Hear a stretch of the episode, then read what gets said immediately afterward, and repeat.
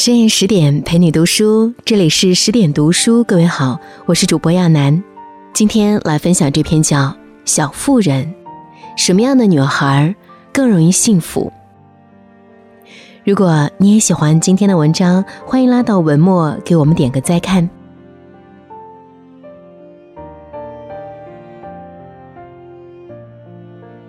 一八六八年，三十六岁的路易莎为了赚钱贴补家用。答应报社编辑写一个关于女孩成长的故事，他将小说命名为《小妇人》，并在完稿后寄了出去。可是，一连几个月没有一点回音。正在他决定要要回手稿的时候，戏剧性的一幕出现了。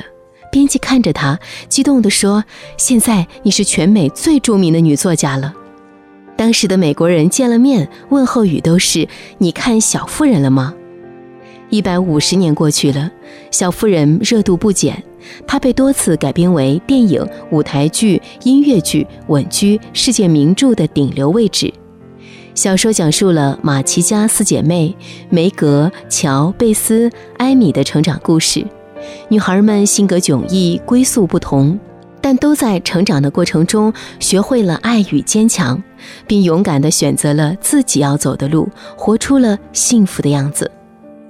如果你也为成长而困惑，为理想而迷茫，也在一地鸡毛的生活里无所适从，不妨看看他们的故事。懂得付出的人更容易感受快乐。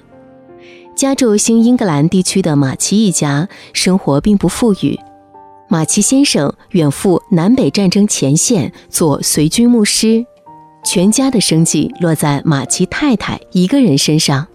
他不得不起早贪黑的出门工作，然而这个贫寒之家却充满了爱和关怀。女儿们小小年纪就知道体谅父母、关心他人。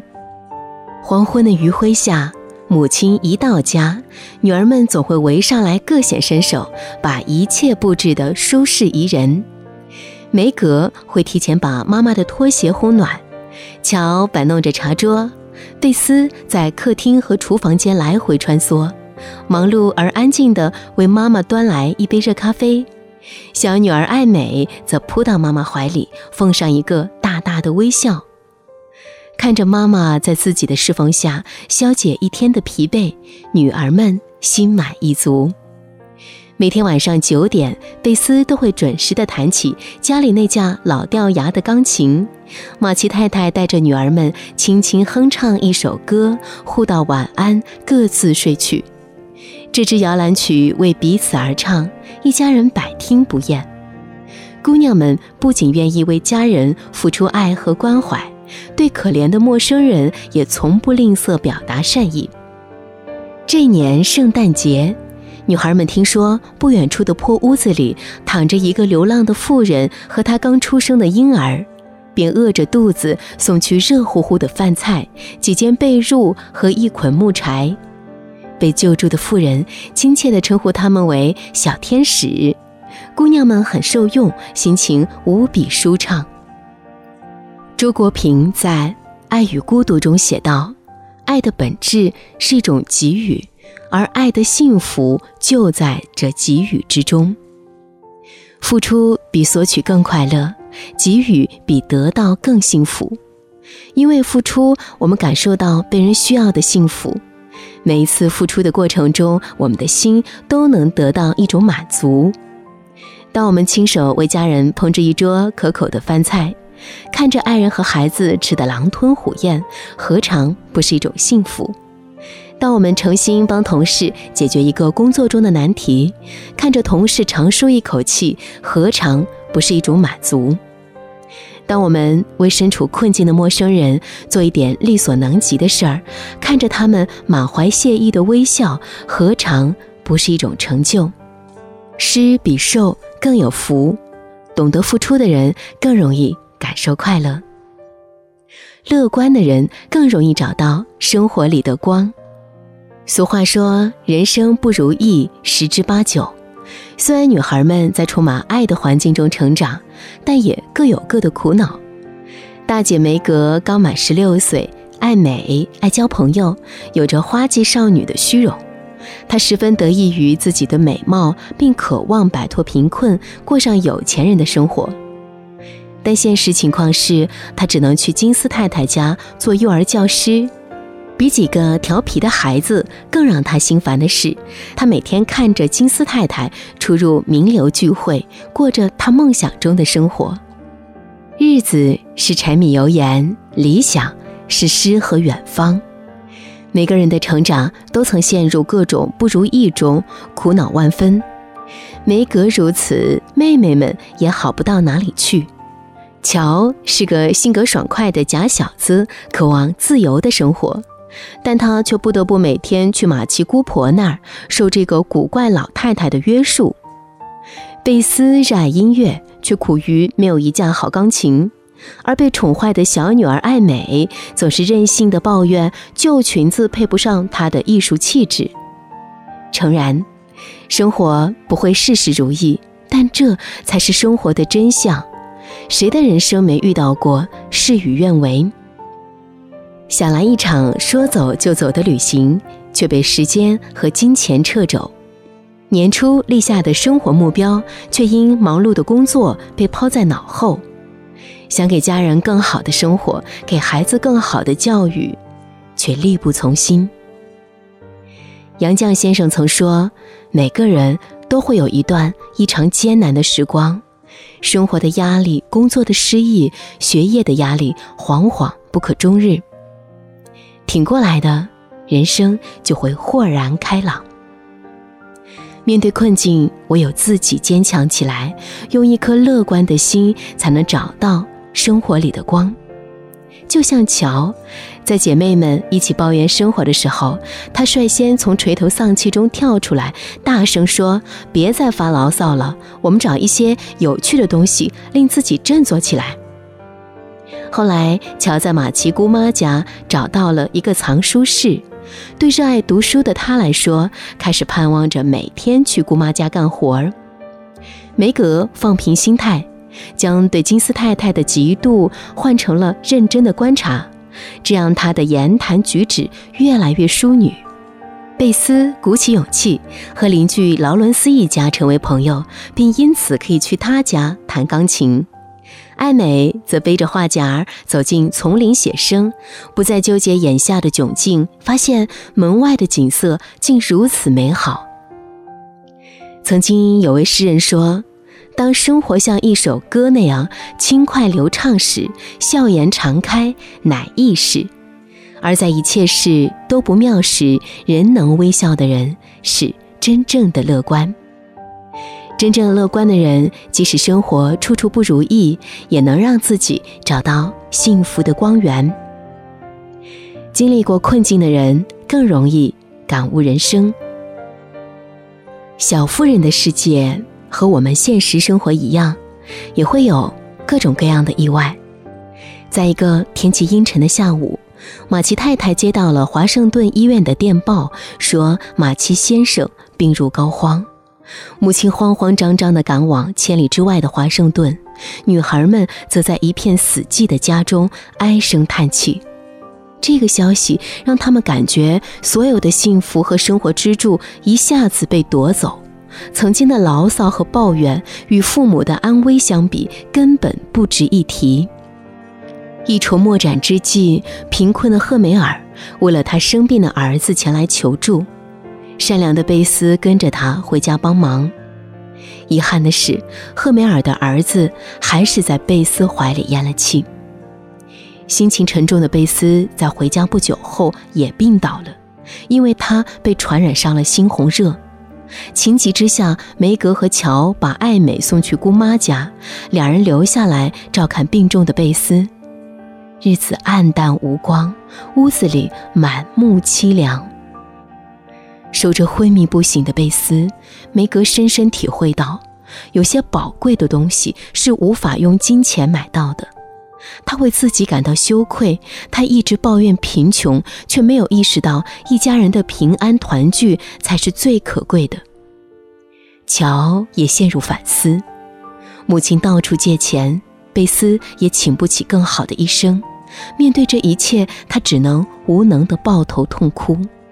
生活从来不易，总会有几个瞬间让我们崩溃，但只要扛住了，在困境中反思和磨砺自己，无论是否走出困境，我们都会成为更好的自己。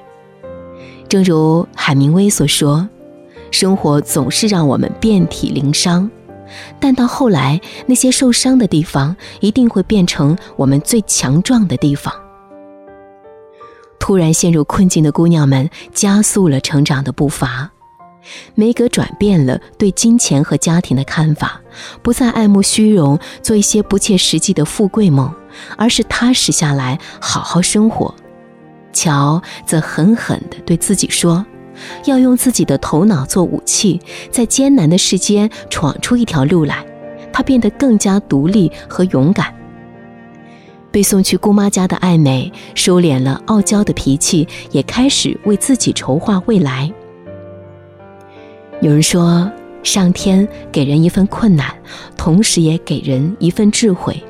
这份智慧源自困境中的自我激发，是顺境下很难领悟的东西。谁的成长也不是一帆风顺，总有大涛大浪的时候。不惧困难的人，总会在感悟中加速成长，在思考中认清自己，在突出重围中变得更强大。知道自己要什么的人，更容易幸福。女孩们渐渐长大，生活的色调变得写实冷静，她们开始认真的考虑自己的未来。正在大家以为梅格会嫁入豪门的时候，她却选择了家庭教师布鲁克。布鲁克家底单薄，收入不高，没有贵公子的幽默风趣，生活情调更是不值一提。不少闺中密友劝说梅格，认为品行端正的淑女就应该嫁个有钱人，成为上流社会的阔太太。但梅格却说。我的梦想和你们不一样，但并不代表它不重要。梅格之所以选择布鲁克，是因为他清醒地意识到，贵族的生活不一定幸福，找对人才是关键。布鲁克是个好人，他会因为拥有他的爱而富有。在家人的支持下，梅格穿上姊妹们亲手缝制的婚纱，不戴任何首饰，只将一朵百合花别在腰间，就走向了他的余生。简单的婚礼上，他大声说：“我太幸福了，我管不了别人怎么说怎么想，我要按照我的方式去生活。”世界上没有两片相同的树叶，人也各有不同。乔的理想就和梅格背道而驰，在他看来，女人除了美貌和家庭，更重要的是抱负和才华。于是他活成了另类，不恋爱，不结婚，远赴纽约当作家。在吃尽苦头后，他坚持了下来，不仅成为作家，还开办了学校，并结识了红颜知己巴尔教授，同样过上了理想的生活。对女孩来讲，除了结婚生子或者追求事业，还有没有第三种选择？理想介于梅格和乔之间的暧昧，虽然更有野心，她既想嫁得好，还想事业有成。为此，她大动脑筋，先是讨得马奇姑妈的欢心，在她的资助下去欧洲游学，后来通过不断完善自己，嫁给了贵公子老李。婚后和丈夫一起开创基金会，走上职业的道路。生活没有统一的标准，幸福也不能被定义。做贤妻良母还是职业女性，从来没有成败的定义。知道自己想要什么，勇敢的去追求，为自己的人生负责，每个人都会收获不同的幸福。希腊阿波罗神庙的门口刻着一句话：“认识你自己。”这句神谕时刻提醒我们，认识自己是人生的必修课。只有认识自己，知道自己想要什么，我们才不会在做自己和做别人之间摇摆不定，才能集中力量，专注地做好自己，从而收获幸福。马奇家的姑娘们并不是童话里的公主，不食人间烟火，她们像极了现实生活中的大多数人，出身平凡，也不富有，在各种不如意里有抱怨，也有幻想。即使努力生活，但依然要面对生命里的无常。但平凡的姑娘们没有活成灰姑娘，把等待王子的出现作为人生唯一重要的事。她们内心充满了爱，乐观地对待生活，勇敢地面对挑战，永远清醒地知道自己想要什么。于是，她们活成了幸福的小妇人。小妇人的故事落幕了，但一代人有一代人的小妇人。时代在变，不变的是我们追寻幸福的渴望。不管你是梅格还是乔，愿你活成快乐的人，拥有幸福的一生。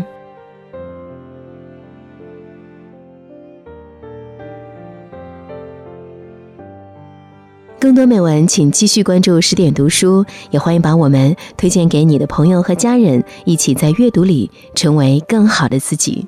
我是亚楠，祝你晚安。